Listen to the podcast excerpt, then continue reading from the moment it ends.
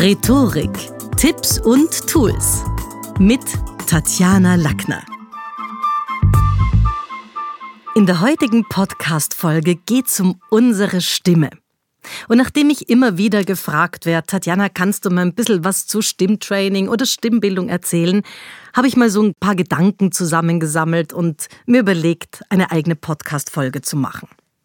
Also vielleicht mal ganz grundsätzlich. Wie ist es mit den schwingenden Stimmbändern? Bei einem normalen Mann, also durchschnittlichen Mann, da schwingen die Stimmbänder ungefähr 120 Mal in der Sekunde. Nur damit wir da auch so einen Anhaltspunkt haben, bei einer Opernsängerin in Action beispielsweise sind es 980 Mal pro Sekunde. Also unsere Stimmlippen, eigentlich sind es ja keine Bänder, sondern so Membrane, da geht es also auch immer um die Frage der Stimmtiefe. Viele meiner Kunden sagen mir, ah, Tatjana, ich hätte gerne eine viel tiefere Stimme. Oder viele Männer, die auch sagen, ich hätte gerne dunklere Töne mit dabei. Also mal ganz grundsätzlich, je länger die Stimmbänder, umso tiefer der Grundton. Dementsprechend natürlich, je kürzer die Stimmbänder, umso höher spricht jemand. Das mit dem Hoch und Tief hat aber nicht unbedingt immer was zu tun mit der Länge der Stimmbänder, sondern mit zwei Begriffen, die ich gerne ein bisschen näher beleuchte, die für uns im Fachjargon wichtig sind, nämlich die Begriffe ergotrop und trophotrop. Ergotrop hat was zu tun mit anregend, hell, positiv, leistungsorientiert, leistungssteigernd sprechen, also eher hinauf. Und trophotrop ist eher, also für manche Dinge sogar für Negatives, für Gedämpftes. Also Beispiel, es war einmal, vor langer, langer Zeit. Dieser Märchenbeginn muss in einem Trophotropen-Sound, also eher einem Legato-Sound, auch alles, was in Richtung Hypnose oder Trance geht, kann ich nicht schnell, hell in der Ergo, sondern muss ich eher im Trophotropen-Bereich sprechen. Und die Abwechslung von diesen beiden Genres ist natürlich super wichtig. Also ergotrop brauchen wir Dinge, wenn es um die Rufstimme geht, wenn wir jemanden rufen, wenn was energiegeladen sein soll, wenn wir anregen wollen, zum Beispiel im Sales, in der Acquisition, im Verkauf, wenn wir gute Laune machen wollen in der Moderation. Aber permanent dort zu bleiben, stehen ja, stehen die meisten Hörer nicht durch, sondern es muss eine gute Durchmischung geben, auch mit Trophotropentönen, die eher eben gehen in Richtung Beruhigung, runterkochen, Stimmenergie auch ein bisschen senken, nachdenklicher. Also klischeekorrekt fände ich es jetzt besser, wenn jemand in der, in der Beschwerdeabteilung sitzt und auch mehr Dinge runterkochen kann äh, und eher im Sales-Bereich jemand sitzt, der animierend, auch durchaus hell und freundlich und kein Problem, ich führe sie da durch, also ein lila Launebär ist. Und dann kommt es natürlich immer auch bei der Stimme auf den Rhythmus an. Also es gibt so sehr rigide Rhythmen. Was ist ein rigider Rhythmus? Wenn ich es aus der Werbung nehme, zum Beispiel über mögliche unerwünschte Wirkungen. Also wenn ich sehr viele kleine Staccato-Einschübe habe, dann ist es was, was den Rhythmus definiert. Lautstärke ist ein Thema, wenn wir über Stimme reden, denn die Lautstärke gibt auch immer Auskunft über die Kompetenz wenn jemand irgendwie leise und unsicher was sagt, dann klingt es nicht wirklich so, dass es uns Sicherheit gibt. Wogegen die Tontiefe was mit der Glaubwürdigkeit zu tun hat. Also so der dunkle Erklärton hat immer was zu tun mit, okay, das glaube ich dem auch. Es gibt so einen, in der Mundart sagt man auch, mit dem Brustton der Überzeugung oder irgendwas aus dem Bauch sagen. Wogegen die Tonhöhe sehr viel zu tun hat mit der Nähe, die jemand herstellen kann. Also mit der Freundlichkeit. Schafft es jemand auch helle Töne zu produzieren, zwischendurch auch mal ein Lächeln in der Stimme hörbar zu machen? Oder ist es immer alles sehr angespannt oder auf einem Ton? Und es führt uns natürlich zur Tonmelodie, wo wir auch unterschiedliche Brüche brauchen, wo es darum geht, dass es nicht nur ein Mal hinauf, mal hinunter, mal hinauf, mal hinunter, sondern sinnbetönte Einheiten gibt. In jedem Satz gibt es so ein Keyword, das der Geschmacksträger des Satzes ist, also die Hauptbedeutung trägt. Und dort sollte natürlich auch die Betonung liegen.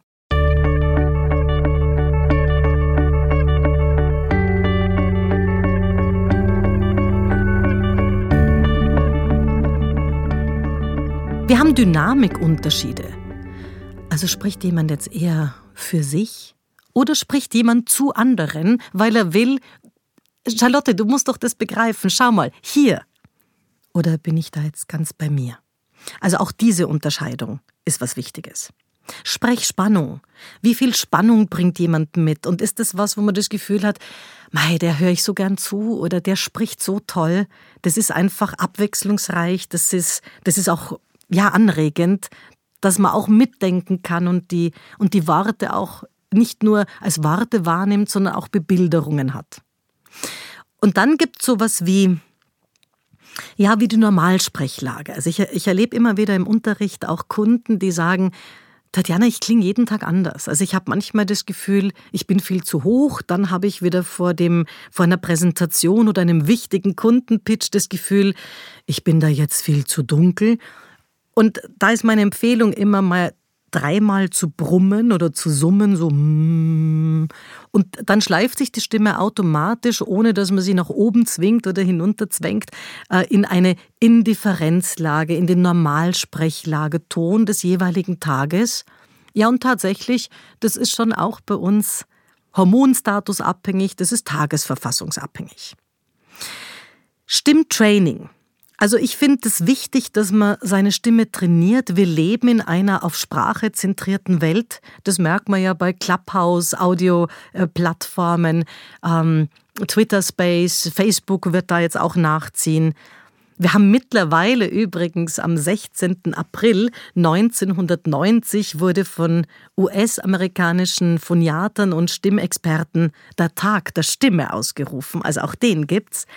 Das heißt, ins Bewusstsein von Menschen kommt schon in einer Welt, wo Podcasts so wichtig geworden sind, Erklärvideos, wo jeder irgendwann mal auch was öffentlich sagen muss oder irgendwie sich erklären muss bei einem Panel, bei einer Sitzung. Also da merkt man schon, es macht einen Unterschied, ob jemand was für seine Stimme getan hat oder nicht. Und ich finde das immer besonders komisch, dass manche ja, Männer oder Frauen die, die Stimme als was hinnehmen, was, was naturgegeben ist und unveränderbar. Denn es ist nicht wahr. Also die Augenfarbe ist unveränderbar. Wenn wir eine andere Augenfarbe haben wollen, dann werden wir irgendwie Kontaktlinsen nehmen müssen. Aber die Stimme, an der Stimmfarbe, an der Stimme selber kann man eine ganze Menge trainieren. Und ich finde, man merkt auch den Unterschied, ob jemand sein Material im Hals in Ordnung hat oder eben nicht. Also das heißt, die Stimme ist spezifischer oder genauso spezifisch wie ein Fingerabdruck. Es gibt weltweit keine zwei Stimmen, die gleich klingen. Es gibt zwar schon äh, Stimmen, wo man sagt, du, du klingst genauso wie deine Mutter, ich hätte euch fast nicht erkannt. Es gibt schon auch Zwillinge, die ähnlich klingen, aber trotzdem, die Stimmfrequenz selber ist wie ein, wie ein Fingerabdruck. An einem normalen Arbeitstag zum Beispiel, in einem sprechenden Beruf, jetzt wie in meinem, dann werden unsere Stimmlippen 3,6 Millionen Mal zum Schwingen gebracht. Also das wären jetzt Schauspieler, Moderatoren, Sprecher. Das heißt, auch je schneller die Stimmbänder schwingen, umso höher eben dementsprechend auch der Ton. Und es gibt sowas, bei, wenn wir über Stimme sprechen, müssen wir auch über Schönheitsideale sprechen. Natürlich hat sich da wahnsinnig viel verändert. Wenn man sich alte Aufnahmen anhört aus dem Jahr 1920, dann fand man offensichtlich andere Stimmen schön als in den 50er Jahren oder eben heute. Und es geht auch so ein bisschen um Natürlichkeit. Also ich finde das, ich verstehe viele meiner Kunden, die sagen, Tatjana, wenn ich, wenn ich Stimmtraining mache oder auch zu euch in die Schule des Sprechens komme, dann will ich aber nicht verkleidet klingen. Ich verstehe das Ansinnen absolut. Denn wenn jetzt jemand mit ganz schöner Stimme äh, zu Ihnen spricht, dann ist es einfach nicht authentisch. Dann ist es was, wo man sagt, okay, das kannst du gut machen, wenn du in der Werbung gekauft bist oder gut machen, wenn du jetzt irgendwo einen Anrufbeantworter besprichst. Aber es muss eine Erzählstimme geben, es muss eine Erzählsprache geben, die natürlich ist, wo auch manche Dinge gerne verschliffen sein dürfen. Das wäre ja ganz komisch, wenn ich sonst nur. Das ist natürlich eigenartig. Fazit. Wir können was für unsere Stimme machen. Atemtechnik, Sprechtechnik, Modulation sind ein Thema. Und verbales Charisma ist wirklich nichts, was irgendwie vom Himmel fällt. Nein, dafür kann man was tun. Jeder Einzelne. Das war's für heute. Besuchen Sie mich doch in der Schule des Sprechens in Wien. Auf Facebook, LinkedIn, Instagram, YouTube und auf Clubhouse. Oder auf sprechen.com.